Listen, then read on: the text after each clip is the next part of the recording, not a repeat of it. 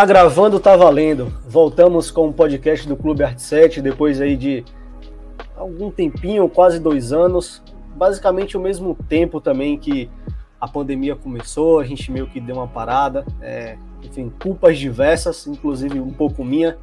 Mas importante que a gente voltou agora, né? Fazendo o que a gente gosta de fazer, que é falar sobre cinema, que é falar sobre filmes. A gente gosta de, de assistir, a gente gosta de se de, de, se aprofundar né, nesse tipo de arte, de se aprofundar naquilo que, naquilo que a gente gosta de consumir no nosso dia a dia, que são filmes.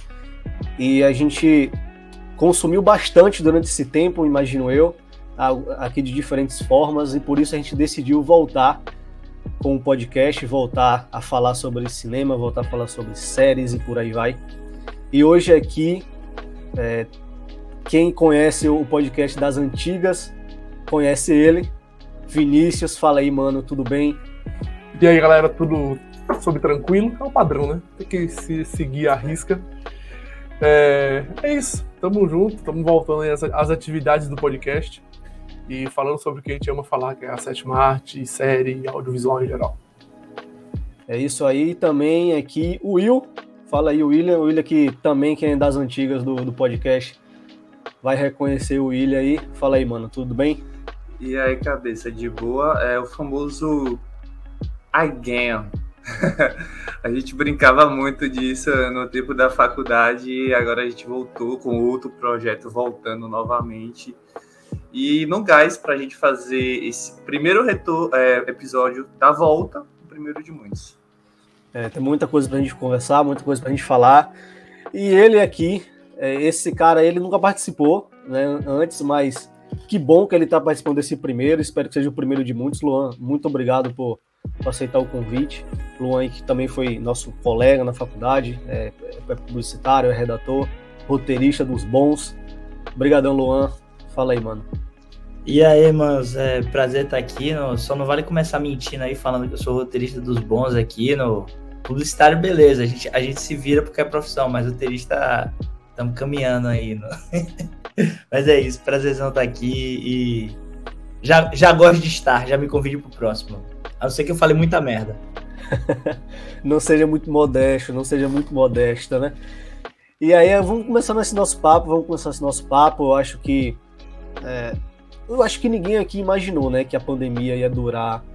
Ela ainda não acabou, né? Óbvio, mas a gente não. Acho que ninguém aqui imaginou que a pandemia ia durar dois anos, né? Acho que quando começou, todo mundo achou que ia ser ali alguns meses, é um período curto, que a gente ia voltar para a sala de cinema logo em seguida, voltar à nossa vida normal logo em seguida, mas acabou se mostrando o contrário, infelizmente, a gente já está aí né, em fevereiro né, de 2022, dois anos de, desde o início disso tudo, e assim como a pandemia afetou né, a nossa vida de maneira geral, trabalho, estudos, é, enfim, vida familiar, planos e tudo mais, também afetou, a afetou, melhor dizendo, a maneira que a gente consome cinema, que a gente consome filmes, que a gente tem contato com, este, com, com essa arte e outras artes de maneira geral, né? É, por que não? Então, isso acabou mudando a nossa dinâmica, né? De, de, de assistir, acabou mudando nossa dinâmica de encontrar também as pessoas para conversar sobre, enfim no, nossos círculos sociais e tudo mais. E, e, é, e, o que é comum a todos nós aqui, que a gente era é, muito assíduos né, a, a ir ao cinema como estabelecimento, a ir ao cinema como um local físico. Basicamente, a gente quase toda semana a gente estava lá, às vezes até mais do que uma vez por semana, compartilhando aquele, aquela experiência coletiva, né, de, de estar dentro da sala e depois conversar sobre, por aí vai. Só que isso foi mudado. Foi mudado não por opção nossa, né? Por algo que foi, é muito maior do que a gente. E foi uma mudança que, que é, era importante de acontecer porque a saúde, né? A vida das outras pessoas é mais importante na, dentro desse momento do que ficar fazendo aquilo que a gente gosta. A gente sabe disso. Então, diante disso tudo, né, na falta né, do cinema físico, na falta do, da experiência coletiva, é, eu queria saber de vocês como foi que a pandemia mudou, né? A, a dinâmica de vocês consumirem o cinema como arte, né? Não, mas não necessariamente o cinema como aquele estabelecimento físico comercial que a gente ia por toda semana. Eu queria que o William respondesse logo de primeira aí, Will. Fala aí pra gente como foi que mudou para você. Pronto, cara. É, Marco, eu acho que um dos grandes pontos que, que a pandemia é, ele trouxe assim foi o avanço da digitalização do consumo, entendeu?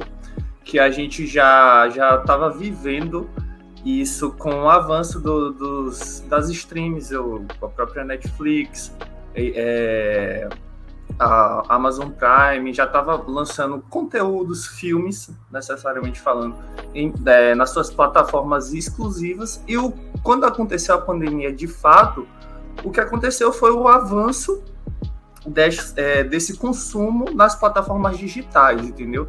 Então, obviamente, é, de um dia para o outro, literalmente, a gente não podia mais é, sair de casa para nada, consequentemente, para ir para o cinema também não.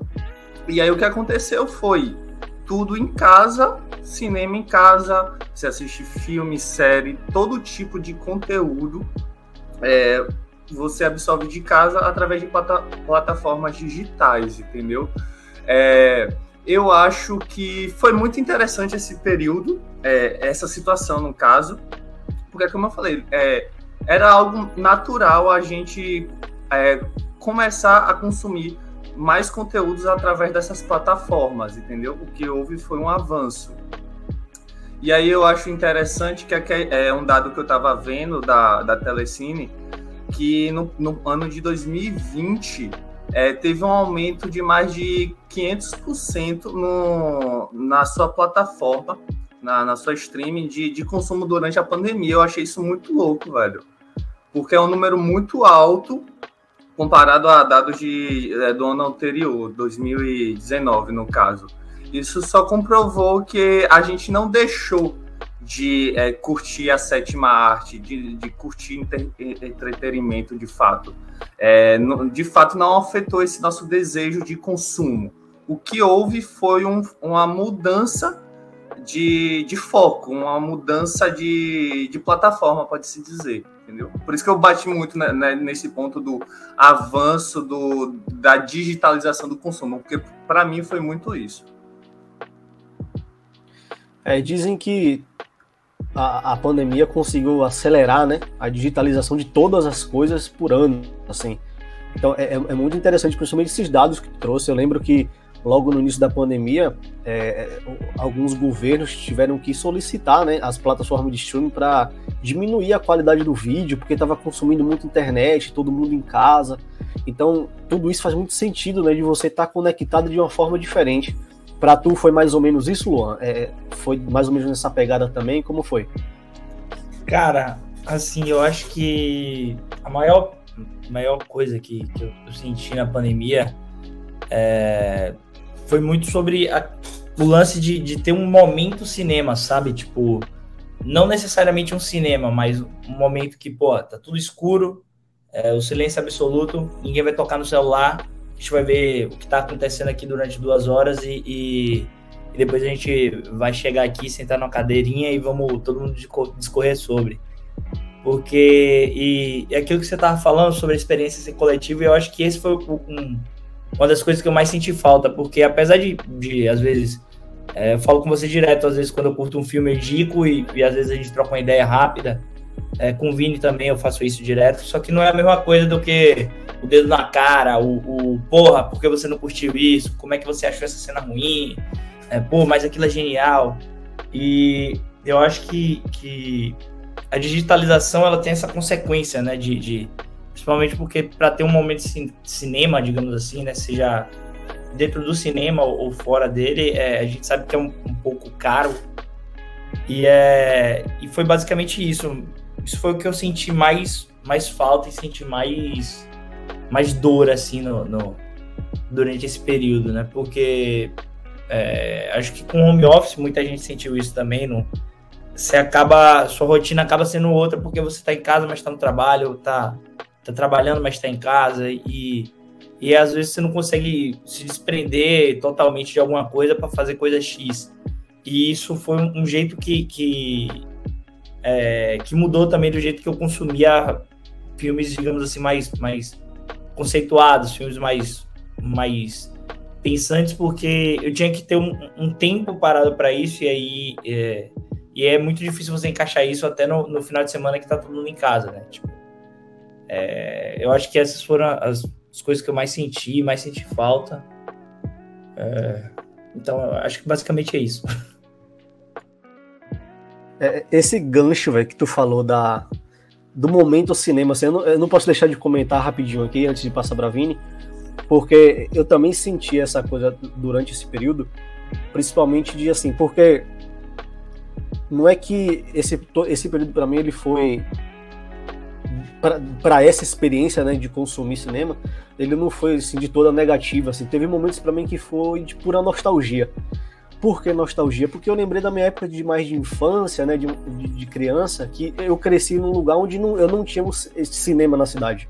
Então meu contato com o cinema como estabelecimento era nas férias, né, era algumas vezes por ano e tudo mais. Então, eu cresci dentro do contexto de ter contato com a arte do cinema através, através da TV, através né, da fita, através dos DVDs, sabe? Esse tipo de coisa que automaticamente foi migrando né, pro, pro, os downloads digitais da, da época e por aí foi. Então, me, me vinha muito assim, essa coisa da nostalgia da época que eu era criança, que eu era um, um adolescentezinho consumindo né, filmes dessa forma. Porque era a única opção que eu tinha. Então, eu passei a fazer de uma maneira que até mesmo eu não fazia antes. Porque eu geralmente a gente sempre estava assistindo filme em casa também antes da pandemia. Só que a pandemia te obriga a ser, a ser essa única opção. Então, quando isso acaba sendo a única opção, você também sente aquela coisa: eu preciso fazer desse momento uma ainda mais especial do que já era, sabe? Para substituir essa dentro das proporções essa coletividade, aquela coisa de se trancar lá naquela caixa preta e e, e ter aquela experiência, assim. Então, me veio muito com esse sentimento de resgatar aquela simplicidade que tinha antes de, de consumir de um jeito é, muito leve e puro, né? Que muitas vezes não, não tinha aquele glamour todo, aquela, aquela correria toda, mas que era muito bom de se assistir e, e eu meio que resgatei isso, assim. O Luan falou isso, eu não tive como deixar de lembrar. E pode falar, Vini, também, se quiser, porque eu acabei entrando na tua frente aí, mas fica Não, relaxa. É, o, trazendo um pouquinho mais do que Luan disse aí com relação a, ao momento cinema, achei muito massa a expressão que ele usou, momento cinema, porque era bem isso, tipo, é bem isso para mim. É, o cinema, o cinema para mim é, é, uma experiência, né? Como o Luan falou, é você entrar na caixa preta com a projeção vindo de costa, é uma experiência coletiva e ninguém vai mexer no celular e sendo projetado na tela, vamos curtir aqui, vamos sentar, vamos debater sobre o que a gente está vendo, sobre o que a gente está assistindo. É, é, a essência é bem essa mesmo. E você não poder fazer isso meio que me broxou um pouco, sabe? Então, tipo, eu eu confesso que eu nunca fui uma, um consumidor assíduo de streamers, tipo assim, vou, vou sentar aqui para assistir vários filmes no streamer, na TV, no computador. Eu prefiro no cinema, se tivesse uma opção. Para mim, o perfeito, se eu pudesse chegar no cinema e abrir a Netflix, escolher os filmes que eu quero assistir e dar play seria lindo, tá ligado? Porque é, é o, pra mim é o supra-sumo, assim, do, da experiência é, de ir ao cinema, é você estar numa sala escura e você sentar e você assistir. Então, tipo, eu nunca fui um consumidor muito assíduo e meio que tive que, meio que fui forçado a ter que assistir, assistir. Então, meio que eu não tinha o cinema pra eu ir. Então, se eu não assistisse pelos streamers, pela internet ou no computador, em algum lugar, eu não ia conseguir assistir filme nenhum. Então, eu tive que começar a me render a isso e começar a assistir mais filmes nos streamers. Mas eu confesso que eu ainda assisti muito poucos, muitos, muito poucos filmes na pandemia. Eu acho que não chegou nem a 100 filmes durante a pandemia. Acho que não chegou nem, nem, nem a 100 filmes durante esses dois anos de pandemia. Então, tipo, o, também, como eu não era um, um consumidor muito. Não sou um consumidor muito assíduo de séries, então, isso também me pega um pouco, porque às vezes você tá ali no, no stream, você bota uma série por quatro temporadas, três temporadas, você fica ali interrompido por lá, uma semana, duas, se você não. três, seja um mês, se você não for um cara que assiste muito. Mas você fica ali entretido com aquilo. Só que como eu também não assistia muito, não assisto muito séries, é, eu meio que me vi, às vezes, postergando muito para assistir, ia lá, escolhia, botava na lista, ia lá e dava play, para, parava, vou assistir não, e parar, e pausava porque é aquilo, né? Não é, é o mundo que está ao teu redor ali, meio que o cinema é como se fosse um domo que ele te protege, né?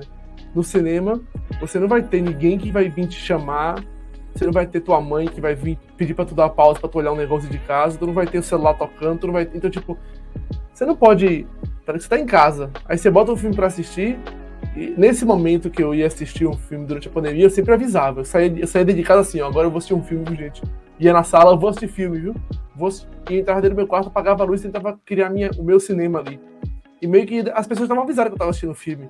Porque é, é, é, é natural o, o, meu, o meu instinto de eu estar assistindo um filme e alguém vem e atrapalha, eu vou sair puto. Não vou estourar em cima da pessoa, mas a minha feição vai ser de, de tristeza e de, né? Porra, no meio da história tu, tu me fez parar, sabe? Aquele negócio, a pessoa percebe que você é uma feição irritada. Então, é, tudo isso, sabe, me fez assistir muito poucos filmes na, na pandemia. E, e, e, uma coisa interessante foi a, também que o Marco falou, a volta de assistir filmes na TV. Tipo, o primeiro filme que eu assisti, eu até comentei é, o, com, com o Marco, foi Lágrimas de Sol, que foi na TV que eu assisti. E esse filme, ele é um marco para mim, assim, tipo, de, é o primeiro filme que eu lembro de ter assistido na TV junto com minha mãe, quando era criança e tal. E foi um momento muito marcante. Não vamos entrar no mérito se esse filme é bom ou ruim, mas é porque foi marcante. Não importa se o filme é bom ou ruim, é marcou a minha vida é, como consumidor disso, como consumidor de filmes. E aí, é, eu me peguei na pandemia, por exemplo, reassistindo Django Livre. Tava eu lá na sala de casa, zapeando a TV, Django Livre. Acabar de conversar, eu deixei. E assisti duas horas de filme, para mim, tipo, com várias aquelas pausas no meio da cena, e depois é, é, é, foi muito nostálgico para mim, tipo, dar um comercial e voltar e aparecer um nomezinho amarelo embaixo da tela, assim, tipo, parte 4, Django Livre. Porra, eu falei, caralho, que negócio massa. Eu era criança na época que os filmes eram divididos em partes na TV. E aí, nunca anos sem assistir filmes pela TV e, e reviver tudo isso foi bem bacana, assim, tipo, acho que eu assisti uns dois ou três filmes na TV. Aí depois eu voltei a ter que assistir no, no streaming e também agora, né, que acabou dando uma, uma afrouxada, de conseguir voltar um pouco pro cinema, mas aí tá, os casos estão aumentando novamente, então a gente tá deixando de ir ao cinema novamente, então meio que tá meio conturbado né, esse, esse período. Mas é basicamente isso, eu falo pelos cotovelos, então se deixar aqui eu vou até amanhã. Pô, Marquito, eu vou, eu vou te cortar só porque eu lembrei de uma parada. Não, Fiz uma vez quando eu era criança, velho, tipo Pô, criança inventa essas coisas pra, pra tentar ganhar um trocado, né? Tipo, vender geladinho, não sei o quê. E aí tinha um monte de fita. Aí eu alugava. Tipo, tinha um brother daqui do condomínio que ele tinha os, os filmes mais adultos e eu tinha os filmes mais tipo, ah, Scooby-Doo e, e, A Caçada Virtual, Spirit. Aí, tipo, eu alugava pro, pro irmão do meu irmão, o, o irmão do meu vizinho, e o meu vizinho alugava pros pais dos vizinhos da gente. E aí teve uma vez que eu falei, ah, tipo, além de alugar o filme, agora eu vou fazer um, um cinema.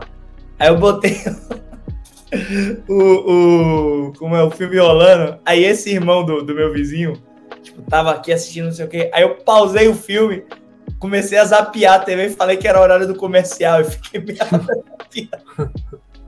Aí eu voltei e, e dei o filme. Aí ele, pô, bota o comercial de novo aí. empreendedorismo e publicidade caminhando juntos de pequeno, tá ligado? Maravilhoso. O cara criou uma experiência, pô.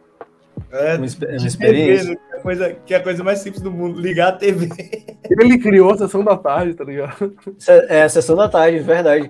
Não, eu acho, eu acho, eu acho esse tipo de coisa muito legal, mesclando justamente essa coisa da, das nossas lembranças, né? E uma coisa mais atual, que é o que o Vini falou, assim, de às vezes ficar muito pistola quando alguém interrompe, era uma coisa que eu tenho, que era, não, eu tenho muita dificuldade ainda quando eu tô assistindo, velho, e aí e, bate na porta e chama. É algo que o cinema ele não permite, no cinema como espaço físico, ele não permite que isso aconteça, então você realmente fica protegido, assim. Então eu, eu também comecei meio que a bolar coisas para tentar burlar isso e fingir que eu estava dentro de uma sala né, meu quarto aqui, por exemplo, eu comecei a, a trancar a porta, eu tenho minha TV e eu comecei a, emu, a tentar emular o som da, do cinema com fone de ouvido. Né, assistindo com fone de ouvido, porque cria um som melhor, né? Você fica totalmente isolado do que está ao seu redor e ficava todo trancado para tentar ficar nesse ambiente, né? Que era parecido com o que a gente tinha, assim. Então você vai criando estratégias para poder para poder é, é, é, se sentir confortável, né? Para se sentir confortável, assim. E, e ao contrário de Vini, eu, eu consegui é, é, cumprir várias metas minhas. Eu sempre tinha assim, ó, eu, queria, eu quero assistir determinados é, determinados filmes esse ano, né, por ano e tal. Só que muitas vezes eu não conseguia, na grande maioria vezes eu não conseguia. Só que durante a pandemia aconteceu justamente o inverso. Eu parece que eu fiquei com mais tempo, sei lá, apesar de estar trabalhando da mesma forma, muitas vezes estudando da mesma forma. Eu acho que como tudo fica muito em um mesmo lugar, você acaba tendo a impressão que o tempo rendeu. Então, poxa, foi o tempo que eu mais assisti filme na minha vida, assim.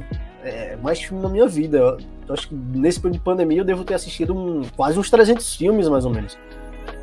Tinha dia que eu mergulhava em mais de um filme por dia, assim, e eu ficava, cara, que delícia isso daqui, sabe? Apesar dos, dos apesares que da situação, cara, isso é muito bom, tô conseguindo, sabe, ver mais coisas. E sempre compartilhava, na maioria eu sempre compartilhava com o Luan, achei isso aqui, velho. Eles tinham uns, uns achados assim, né, Luan? Uns achados assim, velho, achei um filme tal, toma aqui, velho, ó. É fora do filme de tal lugar e ia compartilhando e fazendo. Isso, é, isso foi muito bom para mim, assim. Cara, é, eu achei legal, Vini, é, ter comentado sobre isso, de, tipo assim, que é engraçado, né? Na pandemia você, consequentemente, é, você ficou é, mais tempo em casa, é, mais tempo também, porque batia final de semana, você não podia sair, você não estava mais trabalhando, mas também não podia sair. Pô, você tem tempo, se você tem tempo, você pode assistir mais. Eu acho muito interessante ele ter comentado que ele não conseguiu assistir tantos filmes como ele assistia antes eu também passei por uma situação parecida, assim. Durante o primeiro ano de, da pandemia 2020, eu não assisti muitos filmes também. Eu assisti mais séries. Na verdade, eu comecei a assistir séries. Eu não assistia séries, só assistia filme. E aí bateu a pandemia, eu falei, cara, minha grande desculpa para não assistir série foi a questão de se apegar em tempo. Eu nunca gostei de me apegar a algo para ficar muito tempo assim. E série demanda isso. Pô, aí, eu, aí logo a primeira que eu assisti foi Breaking Bad. Pô, Breaking Bad são quantas temporadas? É uma vida, velho. E aí é, eu assisti, eu falei, cara, amei, gostei pra caramba. É, tive uma boa experiência com série. E aí, logo ali no o resto de 2020, eu foquei muito mais em série do que filme. Aí Aí é uma questão de experiência também, né? Eu, eu me permiti a viver essa experiência mais de série, deixar filme mais de lado, ao mesmo tempo que eu senti que, como bateu a pandemia, não ia vir grandes produções. Você ia consumir o que é que tinha ali em streaming, a, a, inclusive. Nada de novo ia ser lançado, é, pelo menos naquela primeiro ano que a gente não sabia nada do que estava acontecendo não ia ser na, na, lançado nada no cinema e muito menos no, no streaming, né? A gente viveu mais essa experiência no ano passado. É, vários filmes é, foram lançados na, no, é, na streaming, é, nas suas plataformas é, de, de origem, no caso. Entendeu? A gente teve casos também de filmes que foram lançados é, no cinema e, na, e nas suas plataformas, consequentemente também deu vários problemas nisso em questão de é, bilheteria, de o que é certo, o que é errado. É, a gente tem Danny Villeneuve falando sobre, Mestre Scorsese também. Então, até um ponto legal aí, se a gente quiser debater depois, eu acho que já. Mas aí já vai para outro caminho, no caso. Então é isso. Então a gente. É, falando um pouco como Vini, você consegue também viver novas experiências. Eu achei muito legal isso, entendeu? maravilhoso que travou na hora que o William falou, saiu Mesh Scorsese. Eu falei, pronto, Mesh. Ele mudou o nome do diretor agora. Mesh é foda. É, é o preço de fazer coisa. Ah, aí, inclusive, o nosso podcast era gravado, né? Pessoalmente, a gente se reunia numa Sim. mesa um cafezinho, né? Bons tempos, uma é, aguinha, bons tempos. Né, bons tempos, assim, a gente E era mó gambiarra, viu? E era mó, era mó Uma gambiarra, agora tem que ser online, então a gente tá sujeito a esse tipo de coisa, culpa da pandemia, mas um dia a gente volta pessoalmente aí. Tomara. Espera. Mas esse ponto, William, que tu trouxe a respeito, mesmo tu falando que ah, é outro assunto, mas não, eu acho muito válido também, porque eu nunca fui muito assim de concordar que a única maneira de você ter uma experiência cinematográfica é dentro do cinema físico, assim. Até porque Sim, se eu fizesse também, isso, eu seria também. muito hipócrita comigo mesmo. Porque como eu falei, eu, eu venho de um contexto de que eu cresci numa cidade muito pequena, onde não tinha cinema. Então, minha experiência com a arte do cinema veio dentro de casa, né? DVD, fita, de ir para casa de amigo assistir, de trazer DVD para casa e ficar assistindo, de ir para locadora. E eu não deixei de ser menos fã de cinema do que uma pessoa que cresceu dentro do cinema ali com o cinema na sua esquina, sabe? Eu acho que você, inclusive isso foi tema, né, aqui no Brasil há alguns anos, essa coisa da democratização do cinema, democratização do acesso à cultura, acesso à arte. Eu acho que traz justamente isso, cara. É, é, querendo ou não, mesmo não sendo, porque eu reconheço, né, que a experiência dentro do cinema é melhor. Eu reconheço isso. Eu acho que é, para mim é melhor. Mas você também tem que reconhecer e, e, e colocar as coisas no lugar que isso democratiza para todo mundo né? Todo mundo entre aspas, obviamente, mas é, isso, isso coloca as pessoas com mais chance de ter contato com aquilo que é bom, cara, com aquilo que é arte, que, que você. que todo mundo que tem a oportunidade de ter contato com arte, ele tá tendo qualidade de vida de algum modo, sabe? Então, assim, eu não, eu sou, não sou tão favorável a essa, a essa visão, assim, de meu purista, não. Eu acho que todo mundo tem, deve ter acesso a, a, ao cinema como forma de arte, não cinema como forma de, de, de instituição, como forma física, assim. Cara, é. E aí tem uma parada que, que eu, eu tava pensando logo antes de entrar no, é, no podcast. Eu tava matutando isso na cabeça hoje, né? Tipo, pô, a gente aqui falando bem pra caralho do cinema, não sei o que, pô, muitas saudades. Mas a gente parece que a gente, a gente foca tanto no lado da saudade que esquece que tem muito babaca no mundo. Porque, por exemplo, eu, depois de muito tempo de sem ir ao cinema, eu fui assistir Homem-Aranha.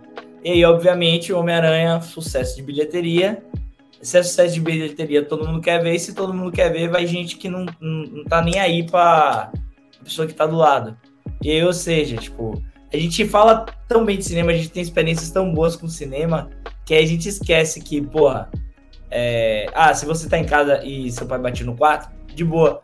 Mas eu, eu fico muito mais puto. Quer dizer, eu fico puto, porque em casa eu acho de boa. É. Mas no cinema, alguém puxa um celular e atende, aí eu fico pistola. Aí chega atrasado com 15 minutos de sessão rolando com a lanterna na cara procurando cadeira. Chuta sua cadeira. Puta que pariu, velho. Conversa. É foda. Só que, só que, porra. Pior de tudo, pô, é o come-come dentro da sala. É Cara, é. Tipo, eu acho que eu acho que os grandes diretores falam falam essa tem essa essa coisa ferrenha sobre é, o streaming, não sei o quê, e, e eram meio puristas, porque os caras certamente assistem numa sala que tá todo mundo com medo de olhar o TikTok, tá ligado? Mas no cinema de, da cidade de todo mundo aqui, pô, se acontece uma ceninha ruim, já tem, já tem gente olhando o story lá do Instagram e procurando porra, responder enquete de, de algum influenciador, pô. A verdade é essa, né? tipo, o cinema é muito Mano, bom, tem gente que estraga, né? Eu já, eu, eu já ouvi gente falar, velho, que. eu acho isso absurdo.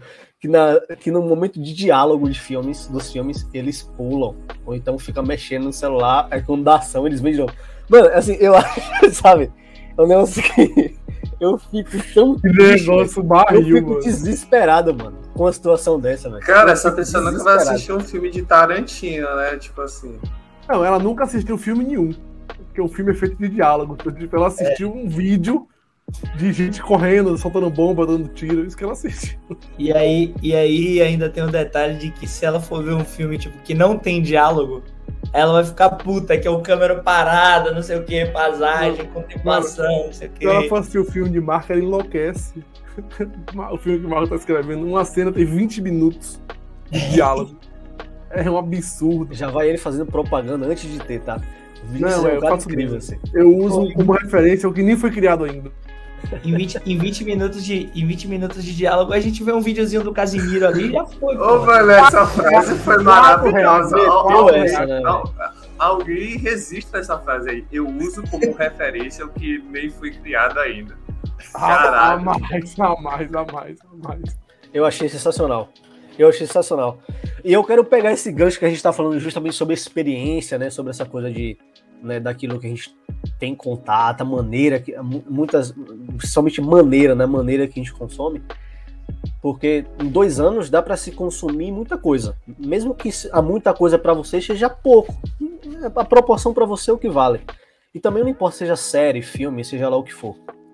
É, eu acho que a gente teve um. Esse período ele, ele deu a oportunidade de a gente ficar consumindo de uma maneira mais livre, né? Vamos assim dizer, e com mais volume. Então, é, eu tive oportunidade, oportunidades durante a pandemia de descobrir coisas que eu não, não tinha muito contato antes, assim. E que foram experiências que me marcaram muito. Eu acho que poderia ser uma boa a gente falar sobre isso. Para mim, por exemplo, eu teve duas coisas que durante a pandemia, né, que, que aconteceram que foram muito marcantes para mim e que são bem distintas. A primeira dela, cara, eu eu assisti uma série chamada Dark, né? O Vinícius até, tá até assistindo agora, se não me engano. Dark, uma série da Netflix. Cara, que assim, eu acho que foi logo no início da pandemia, bem no início muito, da pandemia mesmo, assim. Muito bom, diga-se passagem. É, e eu assisti Cara, assim. Dark eu, eu, tava... assisti também, eu também assisti. É, eu, eu tava bem receoso em assistir na época, assim, eu lembro, eu assim, não sei se eu assisto e tal. E eu acabei assistindo, e foi bem no início. Só que, porque memória é um negócio, né, que é muito sub, que é muito importante pra gente, né? Às, às vezes as experiências é, nos marcam pela subjetividade do momento e tudo. Então, Dark, para mim, ela, ela tem um marco muito importante no início da pandemia para mim, que foi uma experiência muito boa, que me distraiu totalmente da, do tanto de notícia ruim que estava acontecendo no período. E é uma série que tem muita qualidade por si só, sabe? Então, eu lembro que os primeiros meses da pandemia para mim se resume a isso, acompanhar aquelas loucuras de Dark assim. E foi uma experiência muito boa. E a segunda experiência muito boa que eu tive, que no caso já foi uma descoberta, assim, que eu tive durante a pandemia, que eu, poxa, carrego a partir, desde aquele momento, né, agora eu carrego, foi um, um diretor polonês chamado Pavel Palakowski, que eu até indiquei para todo mundo aqui o filme dele, Guerra Fria.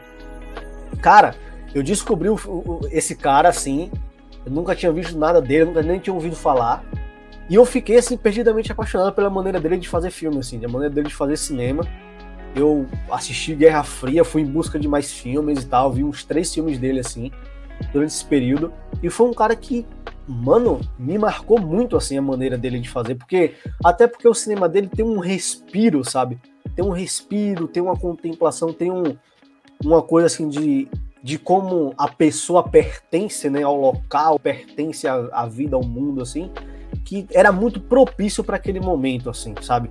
E para mim acabou sendo um achado muito importante que eu botei no bolso e carrego, assim, é uma das coisas que eu carrego da, daquele momento em diante para continuar comigo, independentemente da pandemia, assim.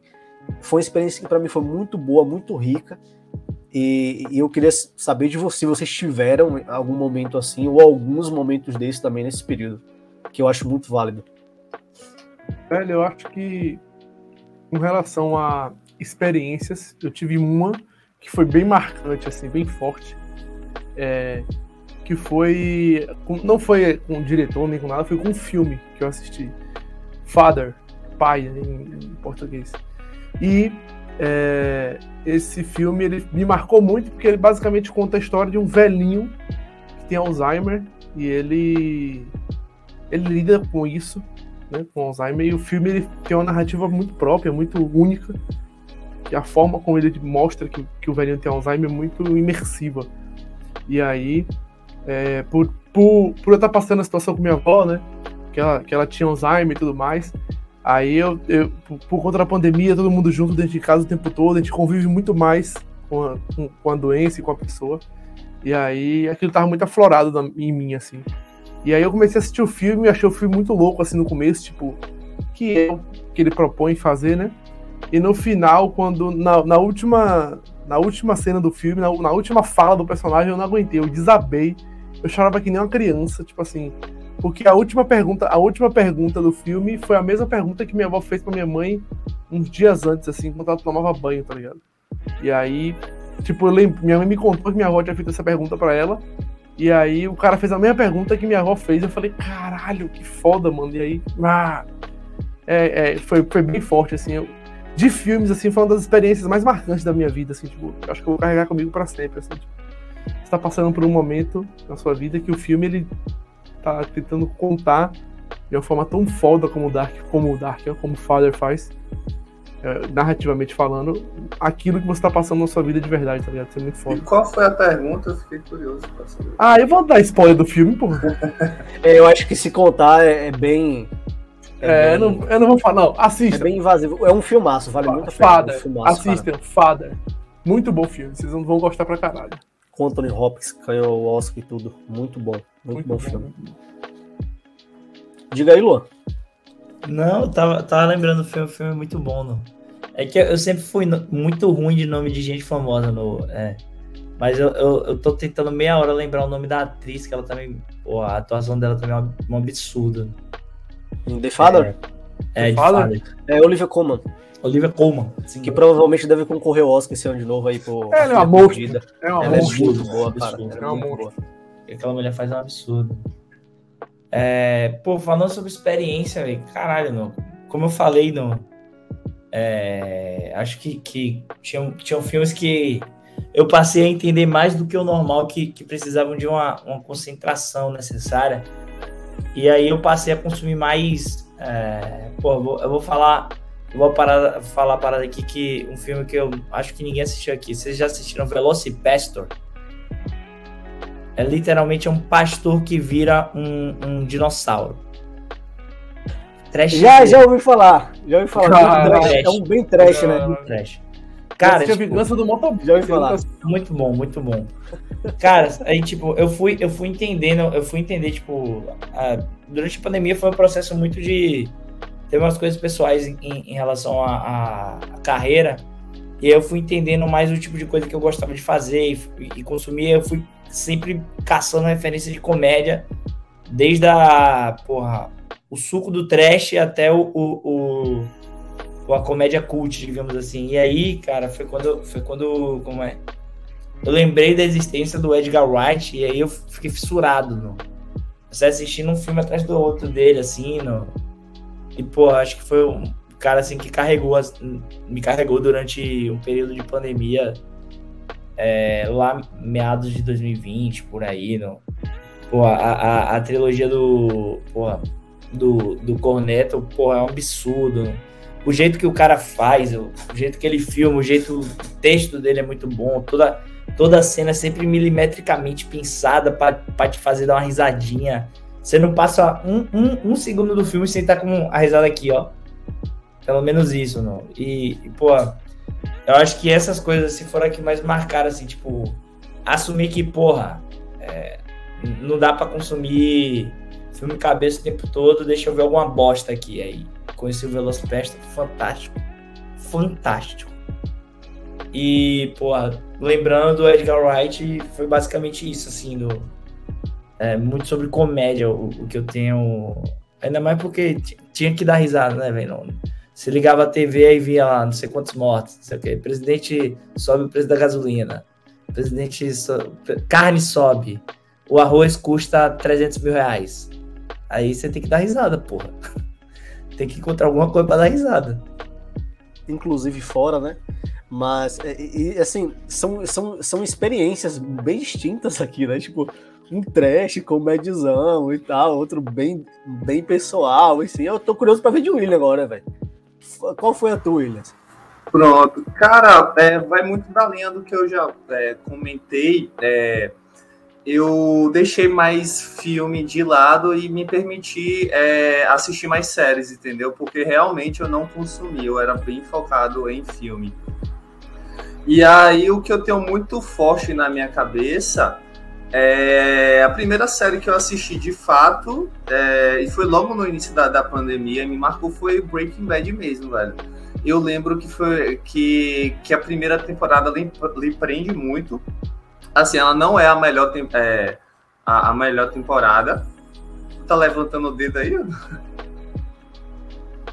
Tá mostrando o quadro, mostrando o quadro. Ah, sim! Tem um post do Breaking Bad ali atrás. Ah, sim, pronto. A Ah, sim. das séries. É, a primeira temporada, ela não é a melhor, mas ela lhe prende para o que vai vir, entendeu? E, cara, eu lembro que, tipo, assim, é, início da pandemia eu comecei a, comecei a assistir e eu assisti ela religiosamente, assim, um, dois episódios por dia pela noite. Então eu tenho muito forte na minha cabeça assistindo um, dois episódios ali, é, 10 horas, meia-noite, é, assistindo é, os episódios todo dia até acabar. E quando eu acabei, eu falo, cara, eu gostei dessa experiência. E, e, vai muito daquilo, né, velho? É, você gosta de algo muito se sua primeira experiência é, for bem-vinda, for boa. Eu gostei e aí isso me pegou. Eu basicamente o primeiro ano até metade do segundo, é, do primeiro semestre de 2021 ali, eu só assisti série. Foi me dando um atrás da outra. Eu me permiti a assistir tudo mesmo, documentário também sobre assuntos que eu não entendia, porque eu me permiti sair da zona de conforto mesmo, né? É, aí recentemente, eu, eu, acho que eu tinha até comentado lá com o grupo que tá eu e Vini e Marco, é, sobre como eu voltei ter mais aquele tesão mesmo por cinema. Então, basicamente, desde o final do ano passado, eu tô assistindo muito filme.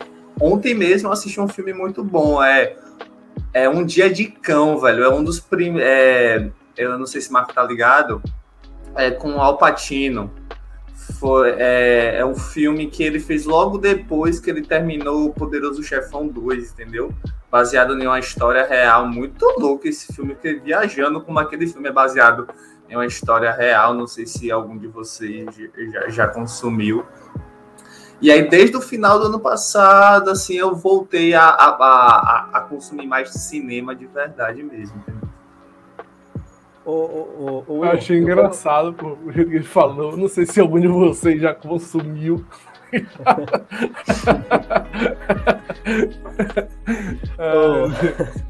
Ou eu, eu quero pegar esse gancho teu, cara, que tu falou assim, de voltar, né, a ter aquele tesão em assistir filmes e tudo. E Vini falou logo lá no início, né, que é, que vo, e vocês também citaram de pequenas formas que voltaram a ver cinema, né? E ao cinema para assistir filme X ou tal. E a gente está nesse momento, né? Desde, o, na verdade, do ano passado, a gente está nessa transição de um, de um retorno, né? A uma normalidade de ir ao cinema. É, pelo menos as distribuidoras têm tentado, né? A voltar a distribuir de uma maneira um pouco mais parecida como era antes.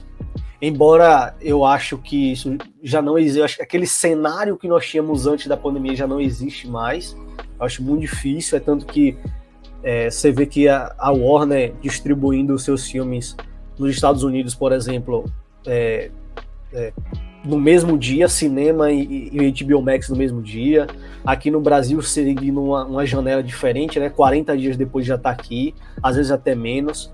Uh, tem se eu acho que as distribuidoras, que eram principalmente as, as que mais resistiam né, esse novo formato, esse novo, essa nova maneira de consumir filmes, elas estão agora se alinhando ao novo, né, se alinhando a essa nova, a essa nova maneira, é, adotando assim, ó, não tem como a gente correr, eu acho que tá, está, tá estável, tá se estabilizando, é, é melhor que a gente que a gente faça uma parceria aí, que a gente né, realmente caminhe juntos, enfim, ande é, de maneira de maneira unida, assim, né? De maneira unida.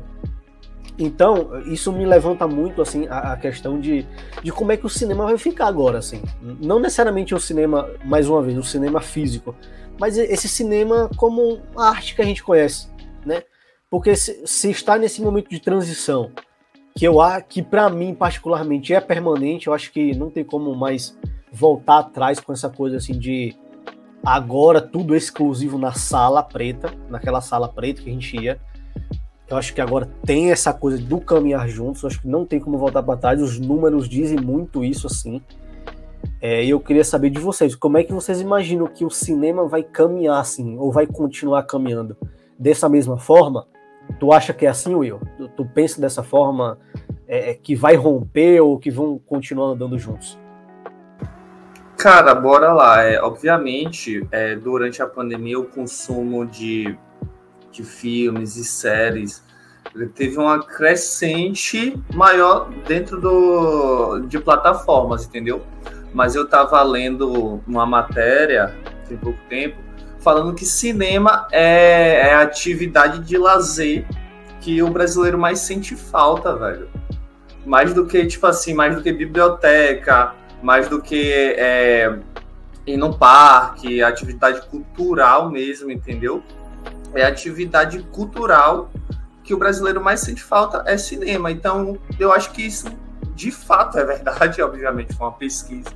Mas eu acho que isso só escancara o, o que vai acontecer, velho.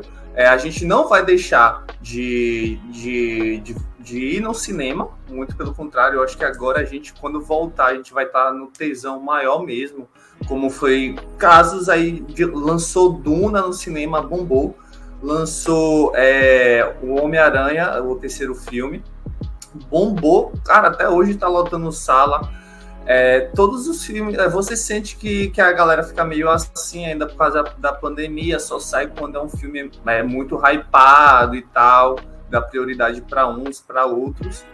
Mas você vê que o pessoal vai voltar, você sente isso, mas ao mesmo tempo, é, consumir em casa também se tornou algo muito mais é, plausível mesmo, entendeu? É, é, eu digo pela minha experiência, por exemplo é, hoje tem vários filmes, né? Por exemplo, é, Duna, se eu não me engano, ele foi lançado. Se eu, se eu não estou enganado, foi Duna que foi lançado no cinema e na HBO ao mesmo tempo. Foi algo assim?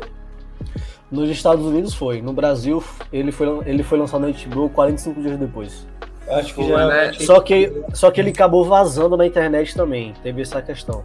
Cara, eu acho que foi alguma coisa assim, porque eu me lembro que eu assisti Duna logo na primeira semana na internet em alta qualidade. Agora me foge a mente se foi por meio do, do HBO. Pirateou, né, ou, né, Pirateou, né? Eu achei na internet. Mas eu acho que hoje a gente vai ter mais essa liberdade de, tipo, pô, lanço esse meteu filme. Eu essa, posso. Meteu essa da HBO mesmo. eu posso assistir no cinema ou eu posso assistir no conforto da minha casa, não não é, não precisar pagar um ingresso que para muita gente é um preço que já já pesa.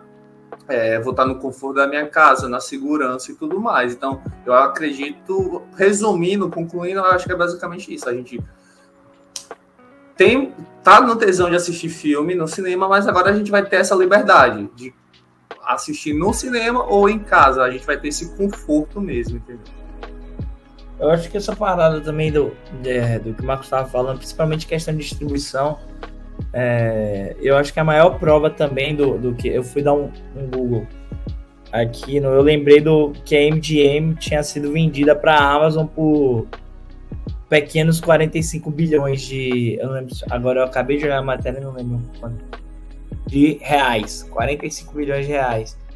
Isso só prova o quanto os caras entenderam o formato desde o início da, da pandemia e quem aguenta suas portas bota seu streaming próprio, como a Disney que acelerou todo esse processo, que entra um pouco naquilo que a gente tinha, é, que o Will trouxe no, no, no, início do papo, que era sobre a digitalização ter sido, tipo, a galera teve que pisar no acelerador de vez com a digitalização e, e fazer a engrenagem girar, como tem gente que também entendeu que, porra, eu acho que para eu sobreviver, para continuar fazendo o que eu gosto, eu vou ter que ser engolido por algum desses gigantes e ninguém maior do que a Amazon para isso. Né?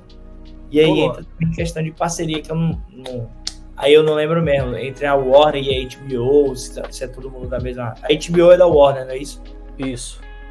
E aí, tipo, enfim, tipo, a gente vê que toda, toda a estrutura está sendo caminhando em prol disso. Né? Quem consegue manter lança o seu, quem não consegue se juntar a algum stream parceiro, e, e quem não consegue de jeito nenhum é vendido. É, esse lance aí, Luan, que tu falou, tu usou a palavra muito boa, esse negócio do sobreviver, porque o caso da MGM é bem curioso, porque a MGM ela vem numa, numa crise já há um bom tempo, né? Na época da transação eu acabei acompanhando um pouco, aí ela já vinha numa certa crise, porque assim, é uma distribuidora muito tradicional, né? Muito, é, é, ela já é bem das antigas, Hollywood Classic, os caramba quatro. Só que ela não tem mais aquela aquele poder né, financeiro que tinha como antes. E aí observa como justamente ela, ela viu no que é mais moderno, que é um streaming, de uma, de uma grande corporação, que é a Amazon, uma maneira de sobreviver. Então, isso para a Amazon é porra, perfeito. Você, você traz para o seu catálogo super clássicos super lançamentos também, porque querendo ou não, ela ainda produz muita coisa boa. Imagina você ter o selo da MGM lá para você, assim, fazer o que bem quiser. Então, muito, ainda não está 100% concretizado, né? Porque, essas coisas realmente demoram, vêm aos poucos. Mas daqui a um tempinho a gente vai ver a Amazon com um catálogo ainda melhor do que já tem, cara. Porque a MGM tem um, um poder de conteúdo que é muito grande, véio. é muito grande. E produzir coisas melhores do que já produz, porque a Amazon também faz muito filme bom, não, não só filme como série. Não. É, é aquela máxima do, do pô, streaming atira para todo lado, é, e às vezes acerta e acerta demais, mas quando erra, erra também muito. Né? Mas a Amazon vai ter um, uma equipe que, que vai ser um, uma equipe que tem muita consciência e experiência no que está fazendo. É, que eu imagino que não, va não vale mal o quadro de funcionários da, da MGM, tanto de distribuidores como de, de criativos, nem de diretores, é, nem de ninguém, eu acho. Acho que deve reduzir, obviamente, mas é, eu acho que vai ser uma coisa, uma movimentação interessante de se acompanhar. Assim como a própria Netflix tem. É, que a Netflix já, já se trata de um streaming que tá mais streaming, né? Mas a Netflix querendo se apropriar de, de conteúdos mais, mais locais de alguma coisa, né? Desde esses projetos que tá abrindo aqui no, aqui no Brasil, que abriu projeto e agora, vez ou outra, lançou uma série original, lançou um filme original se eu não me engano, eles têm na Argentina também. É, mas o núcleo, o núcleo Netflix, que, que, como é o mais moderno e o mais. é o pioneiro do, do, do, do negócio, assim, que entende mais do, do, streaming, da, da produção em si, rápida, prática, que querendo ou não, é, é para cinema, mas é para internet, é para internet, mas é para cinema. É, já tem feito, tá, pra, tá aperfeiçoando cada vez mais e eu imagino que esse vai ser o caminho que, que muita gente vai tomar, desde produção de, de, de cinema quanto série, para tentar ganhar mais velocidade, mas também tentar manter um padrão de qualidade ali que, porra, vai ser difícil. E a gente que vai se lascar para tentar acompanhar tudo, né? porque é impossível. E, velho, a, a Netflix, ela deu uma, uma, uma resposta, assim, para todo mundo durante esse período, porque eu conversava isso muito com o William que a gente falava muito sobre as coisas assim da guerra dos streamings, assim, pô, como é que a Netflix vai se virar agora? Também conversava com o Ana, conversei algumas vezes também, inclusive, sobre essa coisa. Como é que a Netflix vai se virar agora, velho? Se a HBO Max chegando com um aparato por trás, Apple TV Plus também, Amazon Prime, enfim, um monte de concorrentes, a Disney, não posso deixar de falar, né? São concorrentes que têm um poder por trás muito grande, porque a Netflix ela é, ela é a Netflix, ela não tem ninguém por trás dela. Ela é pioneira, então ela tem muita força por isso, mas ela é única. E, e ao contrário desses outros, né, dos seus concorrentes, que são conglomerados de coisas por trás ali, que tem um serviço de streaming é diferente. Só que a Netflix surpreendeu todo mundo nesse período, porque, cara, ninguém lançou coisa tão boa quanto a Netflix nesse período, velho. Foi muito louco o ano de 2020, por exemplo, de você observar como a Netflix basicamente comprou todos os filmes bons, assim, bons assim, né, entre aspas, assim, eu falo de potencial, né, é, é, de premiação, potencial ali, até às vezes que poderia ter potencial de bilheteria. A Netflix comprou tudo, velho. Rapou assim, foi, ele, ela, e, ela foi para festi os festivais e saiu catando tudo assim e lançando no próprio streaming. Tipo assim, olha, olha só, vocês não vão ficar sem lançar o filme de vocês. Para quem, para quem é da produção desses filmes, isso foi muito bom, imagina, mas né, vocês não vão ficar sem lançar o filme de vocês e eu agrego muito meu catálogo. Então, pô, basicamente se você analisa as premiações do ano passado, né, 2021 até algumas de 2020, cara, a Netflix domina assim, porque a maioria varreu, foi, mano. Foi, varreu, velho. Foi lançado por elas assim. Então, é uma resposta muito muito concreta de assim, como se negociar se você não tem o apoio né, de várias coisas por trás, você se posiciona no mercado de uma maneira que você pelo menos lidere a maneira de enxergar o que está ao seu redor, assim. E ela continua fazendo, não foi só aquele período, assim, continua fazendo. A gente vai ver a Netflix aí, se brincar esse ano, a gente vai ver a Netflix botar quatro filmes no Oscar, tranquilamente, assim, só para melhor filme se brincar, sabe? É muito louco a maneira que a Netflix conduziu a sua, a sua maneira durante a pandemia. Se quiser falar, fica à vontade. E, Perdão. E se, e se pensar que há anos atrás era uma polêmica, né? O filme da Netflix não pode ir pro Oscar. Agora eles empurraram a goela abaixo e recebam. E me deem meus Festival de Cannes, né? Eles não permitem é que filmes lançados em, é, em plataforma concorram a prêmios, o que é bizarro isso, se pensar hoje, que, né? É por isso que eu acho que Cannes é tão purista ainda, assim, com, com relação ao Oscar. O Oscar é um, hoje é um, o Oscar é um prêmio mais aberto e o Kanye é, é, um negócio mais, mais purista, assim. Tipo, e pra, eu acho que o Kanye tem um significado maior hoje em termos de. Acho que você ganhar um Kanye para quem é da área é muito mais valoroso do que você ganhar um Oscar. Oscar é mais pro público. Você ganha um Oscar para o porra, o Oscar, o ganhador do Oscar. O Kanye é tipo o Kanye é a validação do mercado interno, vamos dizer assim, de produtores e de, de quem trampa na área de que você fez um puta filme. Você é, também é... tem um. Só que eu. É, só só para adicionar uma coisinha nessa discussão, você também tem uma máscara por trás disso, assim, porque. É, se você analisar, antigamente tinha esse problema com, com Cannes, tinha esse problema com, com Oscar e tudo mais, né, dos streams colocar seus filmes. Só que aí é, eu acho que tem, às vezes isso passa despercebido. Não é que também eles deixaram abertos assim, ficaram abertos 100%. Então o próprio Kanye também assim, porque não é que ela ele veta mais como antes, mas ele ele ele exige algumas coisas assim como o próprio Oscar. Por exemplo, você tem um, um quesito que é muito crucial para a academia, que é organizador do Oscar, de você lançar o seu filme com exclusividade durante um período. Eles exigiam isso. Só que aí a, a, os streamings não queriam. Só que os próprios streamings agora começaram a ceder também. Então foi uma coisa que cedeu junto. Né? Cada um deu, deu um pouquinho do seu braço ali. Tem muitos é... filmes que estão na Netflix são cinema, né? Tipo, você vê. É isso. É... Lança aí um, um, pelo menos porque para você, qual é a regra atual da academia? Para um, o seu filme concorrer ao Oscar, ele tem que estrear no cinema de Los Angeles, em algum cinema de Los Angeles, pelo menos por um período de, se não me engano, 30 dias, se não me engano, hoje, eu acho que é de 40. Ou é de 30 dias ou, ou, três, ou três semanas, algo assim.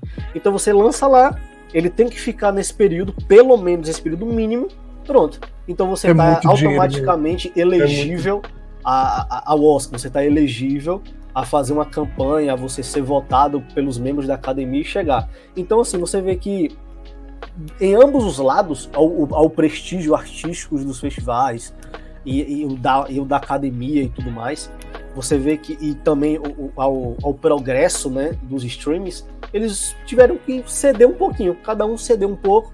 Ó, se vocês diminuem o tempo que eu preciso deixar de exclusividade, diminuo. Beleza, então vou colocar meu filme. Então isso tem acontecido muito, assim. Então, é um, existe uma máscara por trás, mas que no fundo, no fundo, tem aquela coisa, ó, cada um ceder um pouco. E isso para mim é muito bom. Isso para mim é muito bom. Imagina o dinheiro que não é ficar três semanas em cartaz em Los Angeles. A gente. A gente aqui. A gente. Pra nós quatro. É... Daí, se for comparar para nós quatro qualquer coisa com cinema, porra, aí é. a gente vai falar que a gente consegue pagar a pipoca, porra. é isso aí. O, agora assim. E olha, e olha lá, tem pipoca que é caro mesmo. Lugar, em lugares que é muito caro. Se for é...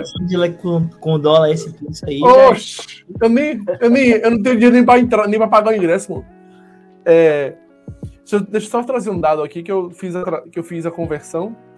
É o famoso dado, o dado, o dado inútil, né? É, que a, a MGM, a MGM que chama, acho que é GM, não lembro, MGM, sei lá, uma coisa assim. Ela, ela foi comprada por 40 bilhões de reais, que dá 7 bilhões de dólares. Só fiz essa correção pra gente ter uma noção em dólar quanto é que é, porque os, hoje os filmes lucram um bilhão um filme, é, né? Enfim, eu vou voltar lá para aquele tópico anterior, que vocês forem aí, se empolgaram e foram lá para cada porra, lá na frente.